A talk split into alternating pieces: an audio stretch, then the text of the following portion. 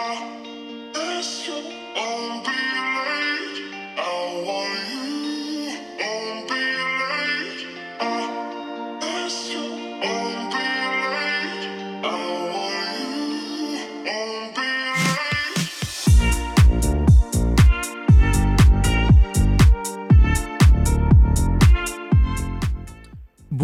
tous, bonjour à toutes et bienvenue dans votre émission Sortez, une nouvelle émission Sortez. Nous sommes le 22 octobre, le jeudi 22 octobre, et on se retrouve pour cette nouvelle émission.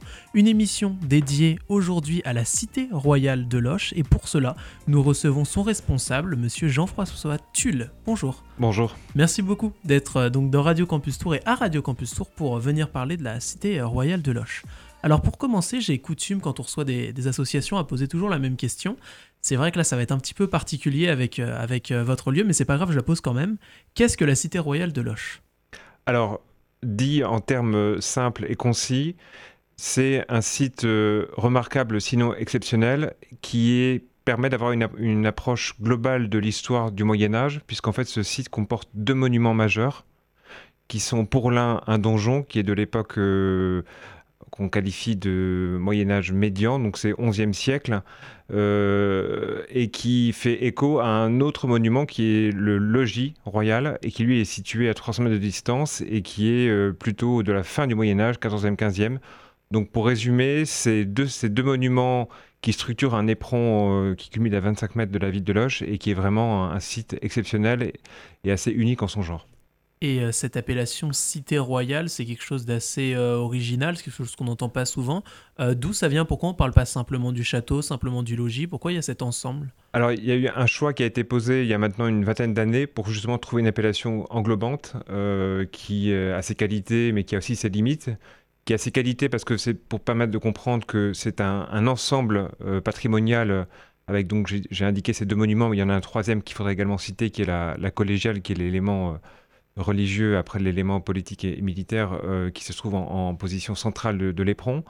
Euh, donc cette appellation cité royale, effectivement, elle est, vraiment englobante, alors que euh, on peut après la j'allais dire, développer en disant qu'on a d'un côté le logis, on parle, on parle aussi de château, on a aussi de l'autre côté le, donjon qui est aussi une forme de forteresse. Donc voilà, les appellations sont un peu, un peu comment dirais-je, foisonnantes, donc de l'intérêt d'avoir un, une appellation plus, plus générique, plus globale.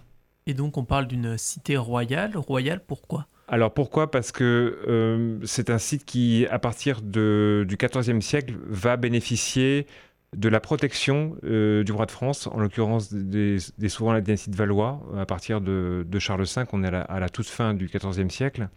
Et euh, il y a une volonté du roi de France de, s'implanter à Loges, d'en faire un lieu de résidence important. Ça va être le cas notamment pour le l'un des successeurs de, Charles V, Charles VII du nom. Et on considère que jusqu'à la toute fin de l'Ancien Régime, donc jusqu'à la fin du XVIIIe siècle, il y a une, protection royale qui est accordée, même si les souverains n'y résident plus, à la ville. Donc c'est vrai que cet attelage cité royale s'explique à la fois par le côté remarquable de ce site et également par cette protection qui est accordée euh, à Loge du fait de son positionnement géographique et de, des qualités intrinsèques de ce site.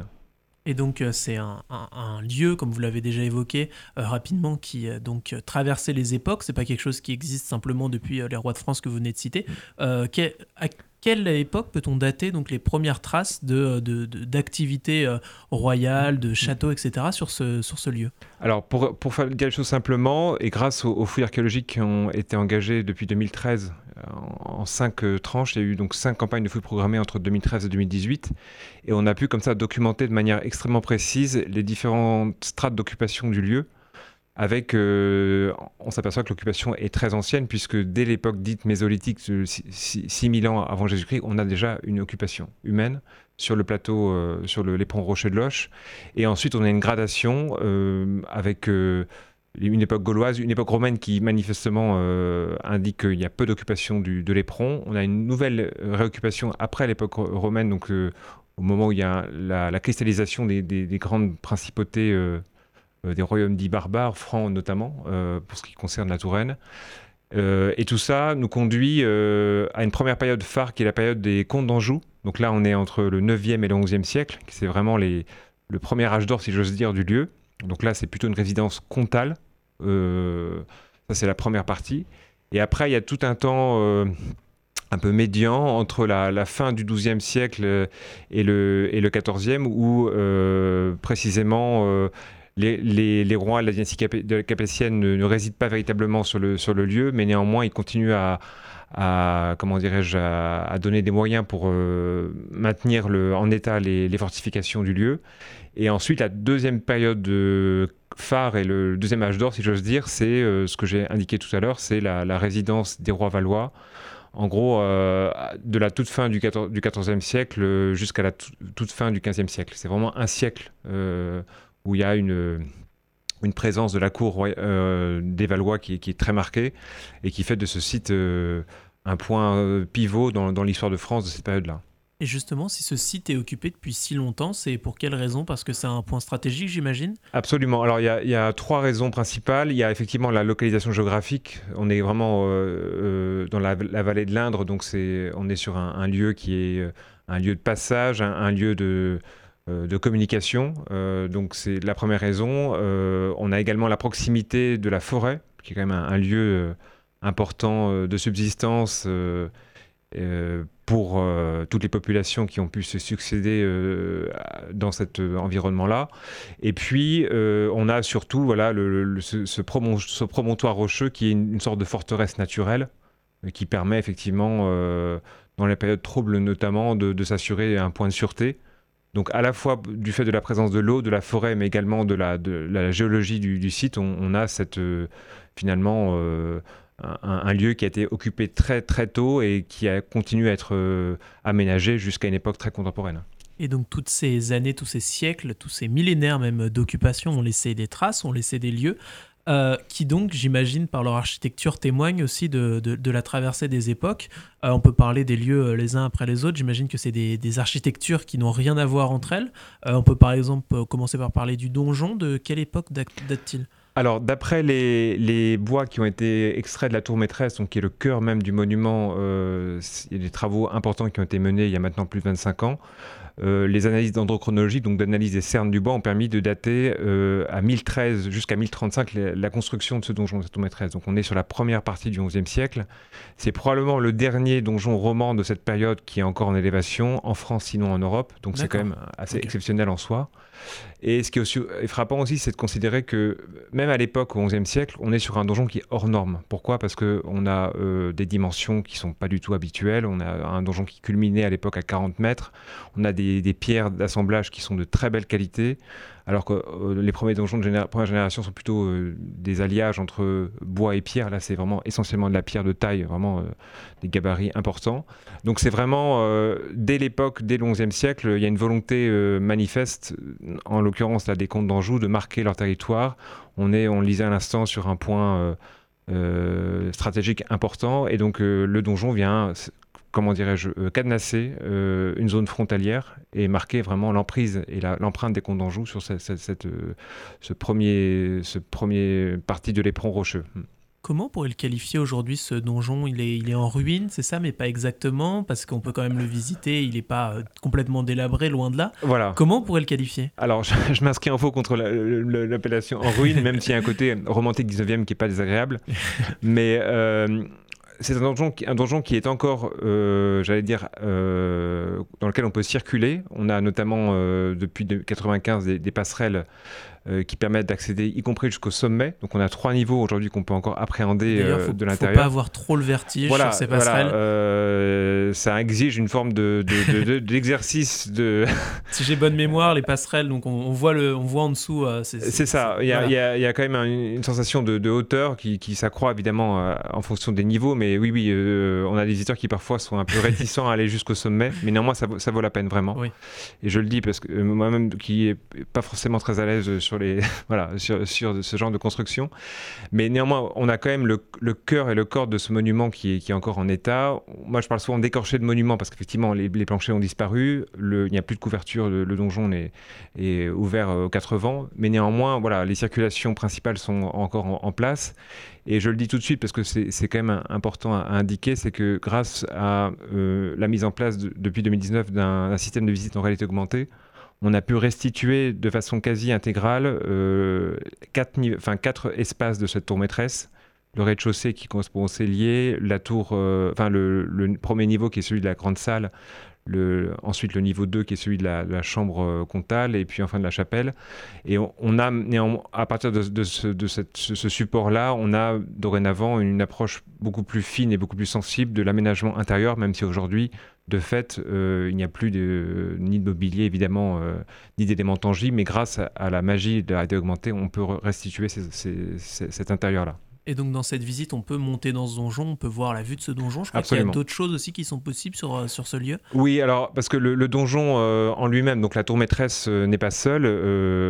c'est un site qui a bénéficié de toute une série d'aménagements successifs jusqu'à la toute fin du, du 15e siècle, voire même jusqu'au début du 16e siècle.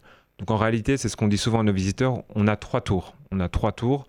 On a cette tour maîtresse donc, du XIe siècle. On a également une tour du 15e, qui est une, sorte de nouveau donjon. D'ailleurs, on parle de tour neuve.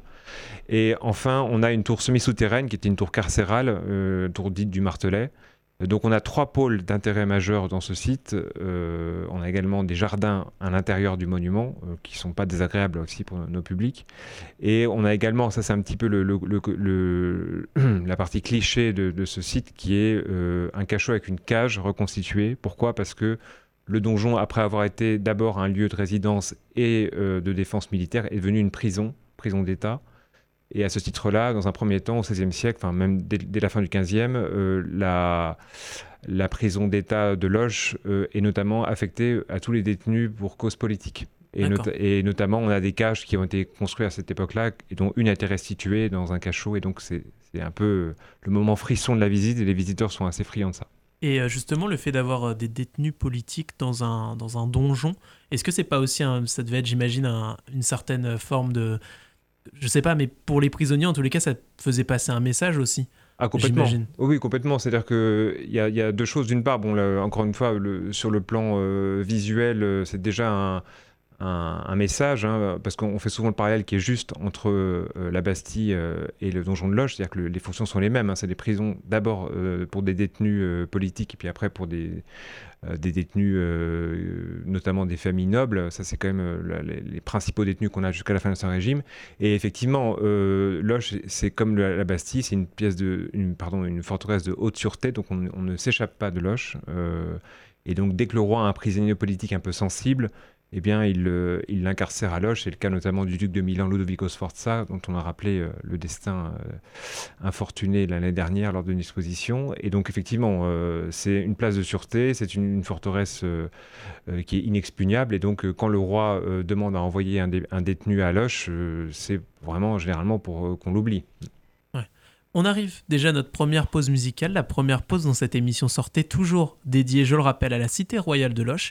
Tout de suite, on va faire donc notre première pause musicale. On se retrouve juste après pour continuer à discuter de ce magnifique site. Et tout de suite, on écoute Poet of the Rim, Dissem de Fine. A tout de suite sur Radio Campus Tour.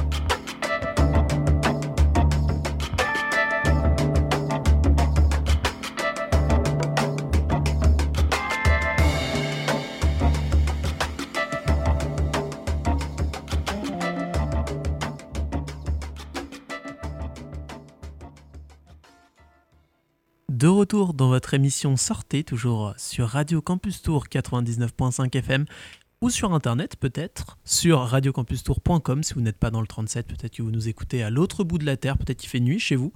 Euh, chez nous, non. Non, il est 16h30, euh, à peu près, 16h20 plutôt.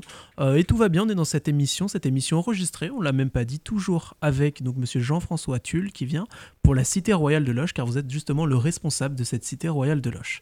Juste avant cette pause musicale, on parlait du donjon, de ce fameux donjon, de son histoire. Maintenant, je pense qu'on peut parler du logis royal, parce que lui aussi renferme une grande part d'histoire et pas mal d'anecdotes et, de personnages phares de l'histoire de France. Oui, tout à fait. Donc ce, deuxième logis, euh, ou en tout cas ce, deuxième monument, euh, est lui situé sur la partie nord de l'éperon rocheux de la cité royale.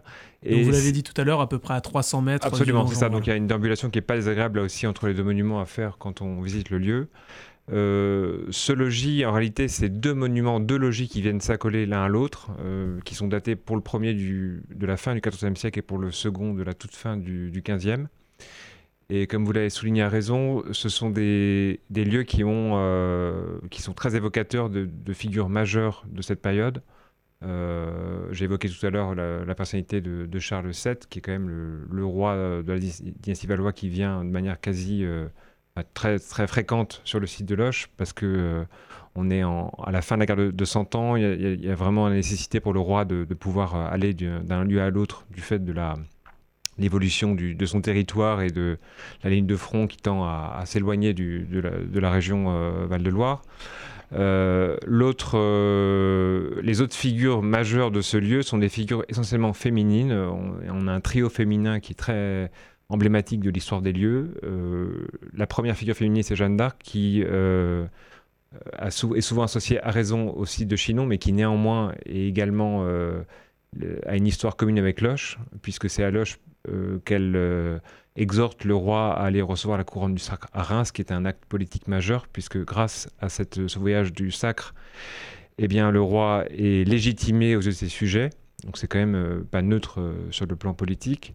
le deuxième personnage féminin important, c'est Agnès Sorel, la fameuse favorite royale, qui elle aussi euh, est très marquée, euh, enfin, a une empreinte forte à Loche. Pourquoi? Parce qu'elle est souvent, euh, même de manière systématique à Loche quand le roi y réside. elle fait un, certain nombre de donations importantes à la collégiale juste à, juste à côté. Donc voilà, son, son, son, histoire est intimement liée au lieu. on, s'aperçoit aussi qu'elle est vraiment associée de manière pérenne aussi de Loche parce qu'elle est inhumée dans la collégiale. Il y a ce un gisant magnifique en, albâtre euh, et en marbre euh, qui aujourd'hui peut être euh, contemplé par tout un, tout un, chacun.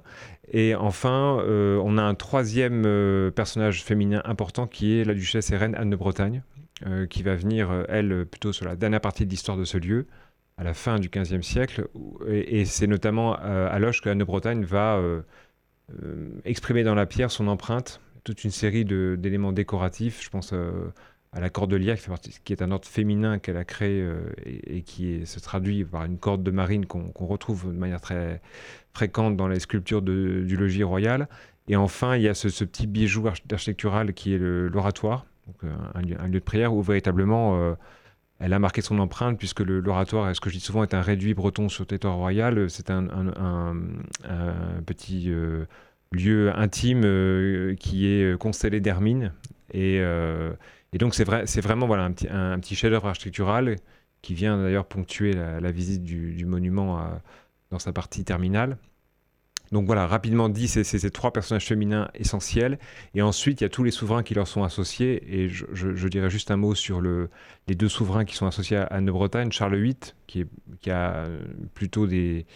Enfin, qu'on relie facilement au château d'Amboise, qu'il en, est le commanditaire. Mais néanmoins, il a aussi lancé les travaux du, deuxième logis royal euh, à Loche. Et enfin, c'est son successeur Louis XII, qui va aussi être euh, celui qui va terminer les travaux, donc à la toute fin de du XVe siècle. Et, euh, on, a donc toute une série voilà, de personnages essentiels euh, qui sont présentés dans le parcours permanent et qui permettent aujourd'hui aux visiteurs de, prendre la mesure de ce que ces lieux ont, pu générer en termes de, de trajectoire humaine vraiment essentielle pour l'histoire du Royaume de France de cette période. Donc Anne de Bretagne a façonné le lieu pour lui donner son aspect qu'on découvre aujourd'hui. Avant qu'elle arrive, à quelle époque est apparu ce logis royal? À quel moment il y a eu cette envie de construire un logis royal à Loche Alors le, logis royal intervient à une période qui est euh, une période charnière. On est dans la deuxième partie de la guerre de, de 100 ans, euh, donc dans les années 1470, et c'est, donc euh, le propre frère du roi Louis Ier d'Anjou, le frère du roi Charles V, qui va décider de s'installer à Et de faire construire un premier logis, donc qui sera non pas royal mais ducal. C'était, il portait le titre de duc de Touraine. Pourquoi? Parce que, euh, bien qu'il ait lui des possessions euh, plutôt angevines, il avait compris que Loche était euh, un lieu de sûreté, là encore, dans un, cadre environnemental plutôt privilégié, et surtout du fait de la trêve qui, était, qui a été en cours au moment de cette partie de la guerre de, guerre de 100 ans, eh bien, il avait les moyens disponibles pour pouvoir développer des, résidences, d'où la, la, construction qu'il engage à Loche. Donc voilà, donc ça c'est un petit peu l'histoire de ce logis. Euh, c'est un, un, lieu de villégiature, c'est un endroit où, euh, on venait euh, se reposer, passer du bon temps, un petit peu loin de tous les, les tracas de la cour, etc. Absolument, c'est vraiment une résidence, d'abord une fonction essentiellement résidentielle qui, est, qui, est, qui est celle du, logis avec, je l'ai indiqué en préambule, l'importance de la, forêt, en fait, qui est un lieu de chasse pour la cour, et donc donc c'est intimement lié. Euh, et effectivement un, lieu de quiétude, un lieu qui est, loin des, grands, euh, euh, j'allais dire, des, tensions qui sont encore très vives à, cette, période-là. Et donc effectivement, c'est un, lieu plutôt, j'allais dire, qui permet à la cour et, à ceux qui résident d'avoir une forme de sérénité je sais pas si c'est mon ma mémoire qui est un petit peu biaisée, mais la mémoire que j'ai, c'est que le souvenir que j'ai en tous les cas, c'est que c'est un lieu qui est pas très grand, euh, donc différemment de plein de châteaux, etc. C'est quelque chose d'assez modeste, et moi je trouve ça assez étonnant que des rois de France, par exemple, viennent séjourner dans un lieu qui, comme ça, semble assez modeste. Alors, c'est juste, euh, c'est probablement, euh, comment dirais-je, un distinguo qu'on fait parfois entre ce site de Loche qui est un site qui est intimement et, définitivement un site médiéval, donc on est encore sur des, constructions qui sont, euh, euh, j'allais dire, de, dimension moyenne. Euh, qui plus est, la cour est encore très largement itinérante, donc les, résidences se succèdent l'une l'autre. contrairement à des sites renaissants, pour prendre le, le, cas le plus extrême, Chambord, qui est un, voilà, qui est un, un château complet et puis euh, avec une, dimension, une surface qui est tout à fait différente. Mais là, on est, on est encore sur une période euh, où la cour, euh, du fait de, des contraintes de, l'époque, est, obligée de se déplacer pour assurer, affirmer la puissance royale sur les, différents territoires du, royaume. Et donc à ce titre-là, les lieux de résidence n'ont pas la dimension qu'on peut imaginer, enfin qu'on peut associer facilement à celle d'un souverain et notamment d'un roi de France. Maintenant, on va parler, je pense, du, troisième site, si je puis dire, donc euh, sur, euh, dans cette cité royale de Loche, c'est la collégiale, la collégiale Saint-Ours, c'est ça? Absolument. Euh, déjà, moi, je me suis questionné quand j'ai vu ça, d'où vient ce nom? Quel est ce saint? Alors, comme souvent, c'est le. Cette sainte, même, c'était une femme, il me semble. C'est un homme. ah, c'est un homme, ok. Oui, oui. comme on le, comme c'est souvent le cas, c'est en réalité un, un, ermite qui, qui vient manifestement euh, on pense qu'il vient de Cahors et donc il, euh, s'installe à Loche euh, pour évangéliser la population. C'est toujours un peu le même récit. et c'est lui qui donne son nom à cette, collégiale, qui était à l'origine la collégiale Notre-Dame. Donc il y a eu plusieurs appellations, mais en tout cas voilà, c'est le en fait l'évangélisateur de, Loche auquel on a attribué le nom de cette collégiale. Et donc quel type d'architecture on peut retrouver dans cette collégiale De quelle époque date-t-elle? Alors, elle est datée. Alors, la première phase de construction, c'est euh, dès le Xe siècle. Donc, il y a vraiment une, un programme très précoce euh, par rapport aux autres, euh, j'allais dire, monuments qui ponctuent l'éperon. Donc, c'est un, site vraiment qui est, construit, je dirais, de manière très en amont du donjon ou du logis, encore plus, davantage. Et le, la construction euh, est échelonnée sur quasiment deux siècles. Il y a toute une série de, euh, d'éléments euh, annexes qui vont, qui vont se greffer, avec néanmoins encore de, beaux vestiges, si j'ose dire, de la période initiale, avec un, une tour-porte qui, est encore très marquée. 9e, 10e siècle, avec un, également un bestiaire roman qui figure à l'entrée donc du, de la collégiale dans le, dans le narthex, qui est vraiment un, un, petit chef-d'œuvre là aussi de, de, la sculpture romane. Et euh, cette collégiale euh, est ponctuée aussi, c'est ce qui fait sa singularité notamment, par deux pyramides octogonales qui sont positionnées de manière centrale et qui constituent en fait la nef de, de, ce, de cette collégiale.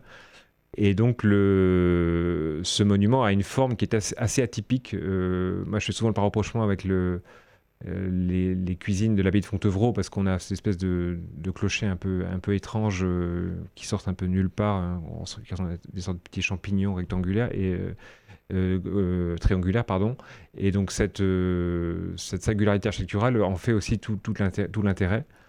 Et il faut aussi indiquer également que la, fondation de cette collégiale est aussi liée à l'implantation des comtes d'Anjou dont j'ai parlé brièvement tout à l'heure, qui sont vraiment les, les premiers qui vont euh, occuper de manière euh, dense l'espace et faire de ce, de ce site de Loche un, lieu politique euh, et militaire important. on parle donc depuis tout à l'heure d'une collégiale. Pourquoi ça s'appelle une collégiale? Pourquoi? Car en réalité, c'est un collège de chanoines qui sont souvent, alors c'est probablement en écho à la, j'allais dire à la, à l'histoire des, apôtres, ils sont souvent douze, euh, donc douze chanoines qui euh, eh bien, euh, ont en, charge la vie de cette, de cette collégiale précisément et qui notamment s'inscrivent pleinement dans, dans, le paysage architectural puisqu'il y a tout un quartier en fait qui leur appartient. Et si vous voulez on a aujourd'hui quand vous, allez de donjon au logis il y a toute une zone que les archéologues ont très bien identifiée qu'on qualifie de quartier collégial canonial pardon et qui appartient vraiment appartenait à, ce, collège de chanoines qui était donc investi dans la, dans la vie spirituelle et, séculière de, ce lieu.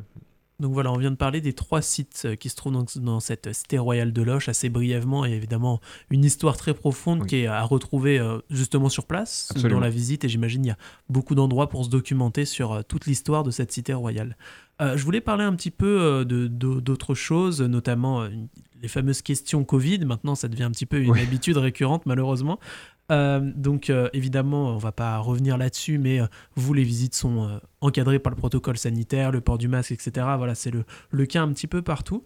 Est-ce que vous avez ressenti une différence dans le nombre de personnes, dans les visites, dans le, le public qui vient vous, vous, voir avant et après le, ce fameux confinement? Alors, j'ai envie de dire qu'il y, a eu trois temps jusqu'à présent. Il y a eu le temps de retour, de réouverture du site fin mai, avec euh, un retour du public très progressif. Jusqu'à fin juin, en réalité, c'était presque anecdotique. On était sur des chiffres vertigineux de moins 70% de fréquentation par rapport à 2019 sur la même période. On a eu un second temps dont on vient de sortir depuis un mois, qui était la, période des vacances d'été, où là, on a eu une fréquentation qui était... Euh, identique, sinon supérieure à celle de 2019. On était à, on était à plus 6% de fréquentation sur les deux monuments euh, sur les mois de juillet et août. Et euh, on a eu de nouveau, alors là depuis le début septembre, et là on a une inflexion qui est plutôt euh, à la hausse pour ces, ces, vacances de la Toussaint. on a observé donc sur le mois de septembre plutôt un, retour un peu à un, étiage. On est autour de moins 30% de fréquentation par rapport à 2019. Euh, donc ce qu'on peut dire, enfin de manière aussi un peu, un peu globale, c'est qu'on a eu le sentiment, sauf exception, euh, que le public, en, règle générale, est tout à fait conscient des enjeux et de la nécessité de, se conformer à, ce protocole. Euh, et également, je tiens à le dire parce que c'est quand même marquant, c'est un public qui est finalement en demande de, redécouverte de ces sites qui finalement a, probablement compris que euh, le patrimoine euh, euh, et l'histoire étaient des éléments importants qui, contribuaient à la vie sociale. Et donc c'est vrai que le retour du public sur le site a, été quand même très significatif et permet quand même de considérer qu'on a un rôle à jouer dans l'accompagnement de cette crise. Ce public, ça reste des touristes, comme c'était le cas avant, des touristes étrangers ou qui viennent d'autres régions de France, ou c'est plutôt un public plus local qui s'intéresse euh, aux monuments qui justement sont à côté de chez eux, mais qui prennent pas forcément le temps de visiter au quotidien Alors oui, en, temps normal, on a un public qui, est, qui reste quand même majoritairement francophone, à plus de 75%. 15% de, ou 25% pardon, de, de, public non francophone. Mais là, on a clairement observé qu'on avait des visiteurs qui connaissaient par réputation le site, qui n'étaient jamais venus, qui vivaient souvent dans la proximité euh, soit en Touraine, soit dans les départements limitrophes, et qui justement, bah, du fait du, contexte et du fait de la, difficulté d'aller sur des destinations plus lointaines, ont clairement relocalisé leur, euh, leur lieu de vacances ou leur lieu de découverte. Et tout cela nous, permet de considérer que on a encore un travail important à faire en termes de, bah, connaissances, de fidélisation de public. Et en tout cas, c'était plutôt, pour nous, c'était plutôt un, des enseignements euh, fructueux pour comprendre comment est-ce que on peut davantage se faire, se faire connaître et puis euh, faire apprécier ce patrimoine euh, unique à nos visiteurs. Donc vous, vous avez eu cette chance, si je puis dire, de réussir à peu près à maintenir le, nombre de personnes que vous aviez l'année dernière. Est-ce que c'est le cas pour euh, tous, les, tous les, châteaux, tous les monuments comme ça, ou est-ce que vous faites figure d'exception? Alors d'après les informations que j'ai, qui sont probablement pas exhaustives, mais on est quand même sur une tendance qui est assez générale. C'est-à-dire que là, j'évoquais tout à l'heure les, vacances d'été, on est à peu près sur la même, euh, les mêmes ratios et la même tendance sur l'ensemble des sites de visite du Val-de-Loire. Donc là, je crois que la région euh, Val-de-Loire euh, a tiré son épingle du jeu malgré le contexte. En revanche, bon, je fais une, incision que vous, savez probablement comme moi que les très grands sites de visite, un peu les les, sites euh, emblématiques que sont par exemple le Château de Versailles ou le Musée du Louvre sont sur des fréquentations qui sont euh, au mieux au tiers de, ce qu'ils faisaient euh, avant la crise sanitaire. J'ai vu récemment les chiffres du Château de Versailles en fréquentation, ils sont à quasiment moins 75, sinon moins 80% de visiteurs depuis la réouverture du mois de juin. Donc voilà, en tout cas, nous, dans la région, en Touraine et, en, et aux régions centrales plus largement, on a plutôt, on suit la tendance. Quoi. Voilà. Parce que c'était une des interrogations que j'avais. Je ne je, je connaissais pas vraiment cette tendance encore et je me suis dit peut-être qu'il y a des plus petits monuments, des plus petits châteaux euh, qui euh, sont euh, probablement classés aussi au patrimoine mondial ou qui sont en tous les cas des, des, lieux exceptionnels mais qui auraient moins de fréquentation et qui pour le coup ça pourrait vraiment être un, un risque pour eux parce qu'ils dépendent de financement plutôt privé alors que certains autres lieux comme vous, il me mm. semble, c'est un financement plutôt public. Donc c'est un petit peu plus simple dans ce contexte-là. Mm. Est-ce que vous avez peur que certains lieux puisse euh, fermer ou tout du moins être moins bien conservé que ce qu'il pourrait être à cause de cette situation. Mais il y a clairement un risque, euh, si la crise se prolonge et si elle, si elle s'aiguise, que ces sites privés qui, euh, certes, avaient des moyens tout à fait honorables avant cette période singulière que nous vivons, bah, si encore une fois la, situation continue à, se dégrader, ou en tout cas si on est sur un statu quo en termes de de fréquentation. Euh, il y a un risque effectivement que d'une part les investissements qui sont obligés de consentir parce que euh, on l'a peut-être euh, évoqué par ailleurs, c'est que un site patrimonial c'est un chantier permanent, ça ne s'arrête jamais, il y a toujours des travaux à engager, il y a toujours des investissements à faire. Donc là, sur la partie investissement, effectivement, c'est un, vrai sujet.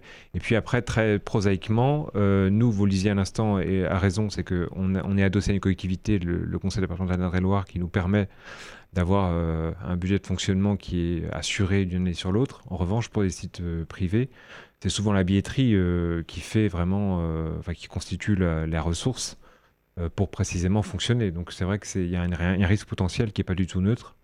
D'ailleurs, à ce titre-là, le département a fait un effort financier important pour acheter des billets d'entrée de la plupart des sites de visite du Val-de-Loire pour ensuite les, les remettre euh, de manière euh, gracieuse à, différents euh, publics. Donc c'est vrai que là, il y a vraiment une question qui est, saillante et qui, qui n'est pas, dont, la réponse définitive n'est pas encore, connue. Donc voilà, on verra l'évolution avec le temps. J'avais une dernière petite question concernant les, monuments, les sites classés au patrimoine mondial de l'UNESCO. Il me semble que c'est votre cas.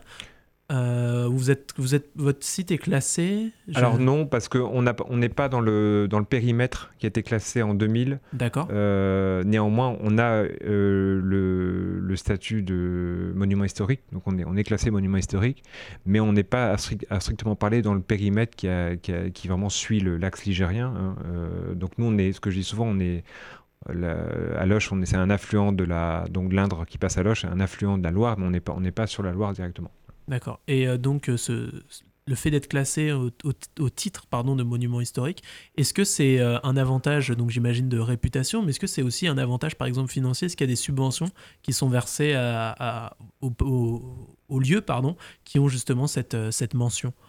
Alors, on a c'est évidemment un avantage. C'est aussi une, un, comment une charge, mais qui est, pleinement légitime. Euh, ce que je peux dire, c'est qu'on a des différents dossiers qui sont engagés, euh, des dossiers liés notamment à la, remise en état de certains espaces, où là, la collectivité, le conseil départemental prend en charge la quasi-intégralité du, coût des travaux. Néanmoins, on a, un accompagnement euh, scientifique important et nécessaire de la, de DRAC, donc de l'État euh, à travers l'administration régionale de, du ministère de la Culture, euh, qui nous, appuie de son concours. Donc ça, c'est aussi important. Donc c'est plutôt c'est pas tant, je dirais, un concours financier, c'est un concours plutôt en termes de conseil et de, oui, de suivi scientifique de nos travaux. D'accord. On arrive à cette euh, deuxième pause musicale avant d'arriver donc sur la troisième partie, la fin de cette interview où on va évoquer justement une exposition qui se tient euh, à la Cité Royale de Loche. Mais juste avant ça, on va écouter Collie Buds et Come Around et on se retrouve juste après sur Radio Campus Tour. À tout de suite.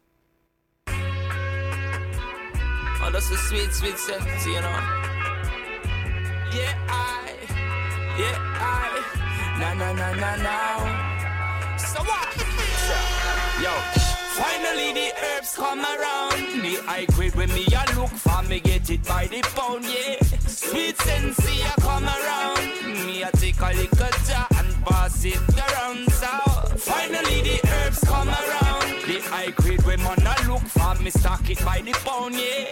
When Babylon a come around, ask them where them go search for.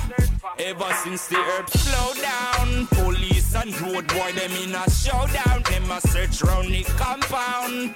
You'd know a man and a weed clown. Find a little piece of land and a plant me home ground. So tell the youth them not fit set feel. Too much crack and cocaine I make the world a feel ill, you know. Enough ganja, enough spliff a bill. Only thing where you make man feel chill. Eh, when me say, finally the herbs come around. The high grade when me a look for me get it by the pound, yeah. When Calibut come around, up your ganja man tune just a lick from the sound, yeah. Finally the herbs come around. The high grade when man a look for me stock it by the pound, yeah. When Babylon a come around, ask them where them a go search for. There's nothing like this sweet, sweet sensei. The first time me take a job was in elementary. Reach high school, get the herb it plenty. Like scare them dope, this watch a one dollar lanky, yeah. Mr. Box never empty. The fifty dollar bag we call that half century. Me stop me own herb documentary. Burn me man, I call that film for 20, yeah. When me say. Finally the herbs come around. The high grade when me a look for me get it by the pound, yeah. Sweet sensei a come around. Me a take a little jar and pass it around. So finally the herbs come around. The high grade when man a look for me stock it by the pound, yeah. When Babylon a come around, ask them where them a go search for. Yeah. No, no, no, no, no. Yeah, I. Yeah, I. No, no, no. Yo, when them a go realize good works, I advertise. When them a go legalize, eh, the farmer man a beg a legal blight. When them a go realize, government them a terrorize. Cooperation them a capitalize.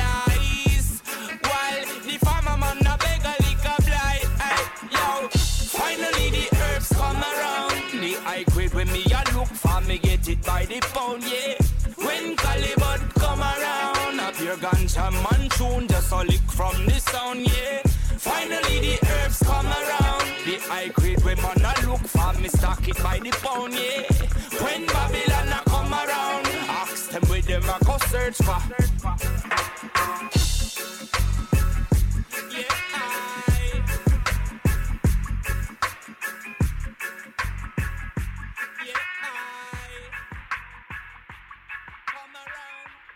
De retour sur Radio Campus Tour 99.5 FM, toujours dans votre émission Sortez, toujours avec Monsieur Jean-François Tulle, responsable de la Cité Royale de Loche, qui vient donc nous parler de cette Cité Royale. Dans les deux premières parties de l'émission, on a parlé de, de, tous les lieux, de tous les sites de cette Cité Royale, on a parlé un petit peu de la Covid aussi, de comment ça se passe, de la fréquentation du lieu. Si c'est des choses qui vous intéressent et que vous n'avez pas pu entendre, vous pouvez évidemment les retrouver en podcast d'ici quelques minutes sur notre site internet radiocampustour.com. Et tout de suite, on va parler dans cette dernière partie, la dernière partie de cette émission, d'une exposition qui se tient à la Cité Royale de Loche. Ça s'appelle Animalis. C'est donc les animaux. Euh, les animaux sont donc maîtres des lieux. Euh, c'est les animaux royaux et fantastiques. Euh, comment ça se passe cette exposition? Depuis quand existe-t-elle? Quelle est son, sa vocation? Je vous laisse nous présenter cette exposition. Alors l'exposition est ouverte depuis les Jeunes du patrimoine, donc depuis le 19 septembre dernier, très précisément. Et le propos de l'exposition, c'est d'essayer de faire comprendre à travers euh, la figure euh, des animaux euh, comment est-ce que le Moyen Âge appréhende cet univers animalier et comment tout cela se traduit à la fois sur les représentations de l'homme médiéval vis-à-vis de, ce bestiaire qui est très foisonnant, et également on a voulu s'interroger sur la manière dont l'animal est vecteur de, de symboles, dont la manière, également dont il, euh, il est aussi un, reflet de, de vertu, de vices supposés, et comment est-ce que tout ça est mis en scène à travers des euh, différents euh, supports, différents médiums. ça va de la, des arts décoratifs en passant par les, les enluminures. voilà, donc il y, y, a vraiment une, un prisme qui est volontairement très large pour appréhender la place et le statut de l'animal au Moyen Âge. Et euh, j'allais dire chaque roi de France, mais c'est au-delà de ça, c'est même les reines, c'est même les, personnages importants finalement avaient un, animal qui donc les représentait. C'était important d'avoir euh, ce symbole, de faire passer des messages par l'animal? C'est précisément ça, c'est vraiment l'animal est, là comme vecteur d'un message politique euh, et à travers cet animal, on dit quelque chose de, de son image et de sa volonté de gouverner. Et c'est vrai que on s'aperçoit que chaque souverain associe aux armes royales qui, elles, sont intangibles, euh, des figures animalières qu'ils choisissent, soit qu'elles appartiennent à un héritage familial, je pense notamment à la salamandre pour Saint Ier, euh, soit qu'elles soient euh, coutumières, je pense à l'hermine pour Anne de Bretagne. Et donc ces animaux ont tous un sens symbolique fort, ont tous une portée politique importante. Et c'est vrai que la, liste est longue, mais en tout cas, on a, essayé de, brasser le plus large et, d'avoir une approche vraiment assez, assez large de, de cet euh, imaginaire euh, politique euh, via le, bestiaire médiéval. On l'a dit tout à l'heure, la Cité Royale, c'est donc un, lieu qui s'étend sur plusieurs sites. Euh, et justement, cette exposition s'étend sur plusieurs sites. On peut la retrouver à la fois au Logis Royal et à la fois au Donjon. Euh, qu'est-ce qu'on retrouve dans chacun de ces lieux? Alors, côté Logis Royal, on a une exposition en intérieur euh, qui est déclinée sous forme de quatre espaces chacun étant porté par une thématique. On commence sur une partie introductive sur la place et le, statut de l'animal au Moyen Âge. Ensuite, on évoque le bestiaire royal précisément. On fait un focus également important sur la dualité entre le lion et l'ours, qui sont vraiment les deux animaux royaux qui vont se succéder entre la, première partie et la seconde partie du Moyen Âge. On évoque également le bestiaire dit fantastique, euh, à grand recours de licornes, dragons et autres euh, griffons. Et enfin, euh, on propose aux visiteurs d'aller cette fois-ci au donjon. Pourquoi? Parce que en extérieur, on propose un parcours à deux, sous, deux angles. Le premier, c'est dans le jardin dit d'inspiration médiévale, où on a mis en place un, certain nombre de, totems avec, le cas échéant, des sculptures animalières qui ont été réalisées par deux, très euh, talentueux euh, euh, créateurs que sont les frères Garot qui ont leur, leur, leur atelier à, Loche, atelier Le Terrier. Et donc ces, ces sculptures mettent en scène les animaux du bestiaire commun qu'on peut encore aujourd'hui appréhender dans l'enceinte du monument. je pense euh, aux, chauves-souris, je pense euh, aux pigeons, je pense euh, aux lézards et autres escargots. Donc tout ça, c'est vraiment un bestiaire commun, mais qui est aujourd'hui encore observable dans les lieux. Et on essaie d'avoir un double regard entre ce, que disait l'homme médiéval de ces animaux et ce qu'on peut en dire aujourd'hui. Et enfin, on termine dans le deuxième jardin du donjon avec le bestiaire dit infernal, avec des animaux un peu plus inquiétants et un peu plus belliqueux, le sanglier le dragon pour le citer à nouveau, le, loup et le léopard qui a très mauvaise presse au Moyen Âge. Donc voilà, plusieurs regards avec des sculptures en vis-à-vis pour euh, prolonger la réflexion sur ce, bestiaire médiéval et, sa place exacte dans la société du Moyen Âge et ce qu'on peut en dire aujourd'hui. Donc voilà, c'est cette fameuse exposition animaliste à retrouver au Logis Royal et au Donjon de Loche. Euh, c'est une exposition, vous avez un petit peu de temps, vous n'êtes pas pressé pour aller la voir parce qu'elle est là jusqu'au 19 septembre 2021. C'est une exposition qui dure donc un an, euh, qu'on peut voir tous les jours de 9h à 17h, c'est ça les horaires? Voilà, 9h à 17h jusqu'à la fin du mois de mars et ensuite on rebasculera sur des tarifs, pardon, sur une ouverture euh, plus large, 9h-19h. D'accord, donc voilà, pour aller voir euh, cette exposition. D'ailleurs, les tarifs, vous en avez parlé, on peut en parler euh, pour euh, nos auditeurs. Oui. quels sont les tarifs si on veut aller donc visiter ce lieu? J'imagine qu'il y a un tarif global pour et le logis et le donjon. Comment ça se, ça se passe? Alors c'est ça, on a, on a un, billet qui permet d'accéder aux deux monuments, sachant qu'aujourd'hui, je l'évoquais tout à l'heure, on a des travaux dans une des trois tours du donjon, et donc à ce titre-là, on a souhaité ne pas léser nos visiteurs, donc on applique jusqu'à au moins euh, la fin de l'année euh, un tarif réduit euh, pour, nos visiteurs. Et, donc en temps normal, on est sur un, coût de 10,50 euros. Là, on est, c'est 8,50 euros, donc tarif réduit. sachant qu'on propose aussi la gratuité d'accès pour notre très jeune public de moins de 7 ans. Et puis après, différents effectivement, tarifs adaptés en fonction des situations. Évidemment. Euh, je pense qu'on a bien parlé de cette cité royale et on approche de la fin de cette émission. Euh, on a commencé à donner les infos pratiques, la billetterie, etc. J'allais dire où est-ce qu'on peut retrouver euh, la, cité royale, mais finalement, une fois qu'on est à Loche, il suffit de lever les yeux et d'avancer dans ce sens-là, c'est ça? Voilà, notamment quand on vient de, la route de Tours, on, a le, on, a le, donjon en perspective quand on arrive, et quand on vient du nord, côté, de côté Amboise, là aussi, on a un panorama qui se dévoile devant nous. Donc, on, suit, on suit le donjon et en principe, euh, on, arrive. On, peut pas le rater. Euh, voilà. On le voit, il est là, il est présent. Euh, merci beaucoup d'être venu sur Radio Campus Tour et dans cette émission Sortez pour présenter la Cité Royale de Loche. Je vais vous demander pour finir un petit exercice qui est pas très facile. C'est le mot de la fin. Qu'est-ce que vous voulez dire à nos auditeurs Vous avez carte blanche je vais leur dire une chose, c'est que je considère que la génération qui aujourd'hui est en train de se former, et donc qui, est, probablement écoute cette radio, euh, est la génération de demain. Et c'est vrai que notre rôle aussi, c'est de transmettre euh, ce savoir et cette connaissance et cette histoire. Et donc, euh, ils sont eux nos, ambassadeurs majeurs, et donc on, souhaite les, accueillir autant, que nécessaire. Et, donc, ils, ils, ont pleinement leur place à la Cité Royale de Loche. Merci beaucoup pour ces quelques mots et pour cette émission. Tout de suite, une nouvelle pause musicale avant de, terminer cette émission. On va écouter euh, donc euh, un nouveau titre. Alors attendez, c'est un petit peu loin et, je, ne vois rien.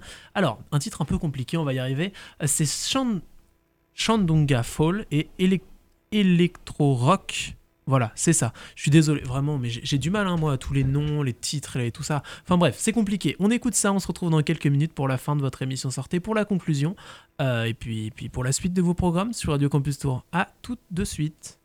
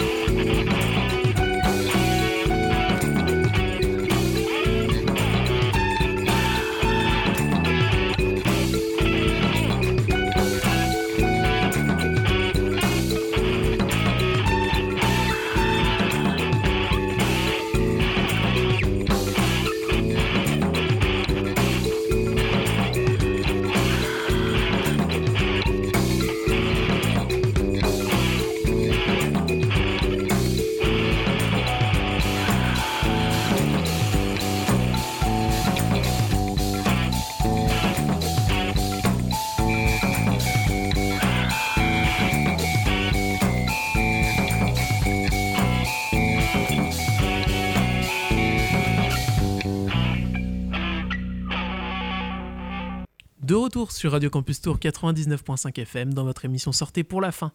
La fin de cette émission Sortez, il nous reste quelques minutes ensemble, quelques minutes qui vont me permettre de vous rappeler justement que notre invité c'était la Cité Royale de Loche. Si vous venez d'arriver, vous avez tout raté. Vous avez tout raté, c'est terrible, mais l'émission est à retrouver en podcast sur le site internet radiocampustour.com. Dans quelques minutes, vous pourrez retrouver ce podcast pour réécouter cette émission. Cette émission assez intéressante et même passionnante pour les gens qui euh, sont intéressés justement par l'histoire. Il y avait pas mal de choses euh, à retrouver, même pour ceux qui ne s'y connaissent pas trop. C'était assez clair, assez euh, vulgarisé, donc vous pouvez apprendre pas mal de choses en réécoutant cette émission. Euh, pour rappel, la Cité Royale de Loche a évidemment un site internet où vous pouvez retrouver toutes les informations qu'on a données pendant l'émission et même d'autres euh, informations. Le site internet c'est citéroyaledeloche.fr. ils ont aussi des réseaux sociaux, vous pouvez retrouver notamment leur exposition Animaliste qui se tient jusqu'au 19 septembre 2021. Donc vous avez le temps de voir venir. Et pour terminer cette émission, eh bien, euh, eh bien pour terminer, eh bien non, en fait rien de spécial. Je pensais qu'il y avait euh, quelque chose de spécial, mais non. Euh, si on peut faire un petit peu de pub, un petit peu de pub au Temps Machine, Temps Machine de jouer les tours qui organise un spectacle ce soir, un concert ce soir. je crois même que c'est un ciné-concert, donc voilà, n'hésitez pas à vous renseigner et à vous rendre au Temps Machine, car eh bien c'est un spectacle sympa et puis ça fait du bien de soutenir un petit peu les, initiatives euh, et puis euh, le monde de la culture qui a un petit peu de mal en ce moment forcément, euh, surtout à, quelques, heures, avant peut-être l'annonce d'un couvre-feu en Indre-et-Loire, mais en tous les cas, voilà, renseignez-vous sur ce ciné-concert ce soir. Et en, en ce qui concerne Sortez pardon, et Radio Campus Tour, eh bien, euh, on se dit à demain pour une nouvelle émission. Euh, tout de suite, vous retrouvez d'ici quelques instants la rediffusion de la Méridienne, comme chaque jour, à 17h, suivi à 18h du Flash Info RFI et 18h15 le Ghetto Blaster de Mathilde pour terminer cette journée et commencer cette soirée en beauté. Je vous dis à bientôt euh, sur Radio Campus Tour. Salut Radio Campus Tour 99.5 et sur internet radiocampustour.com.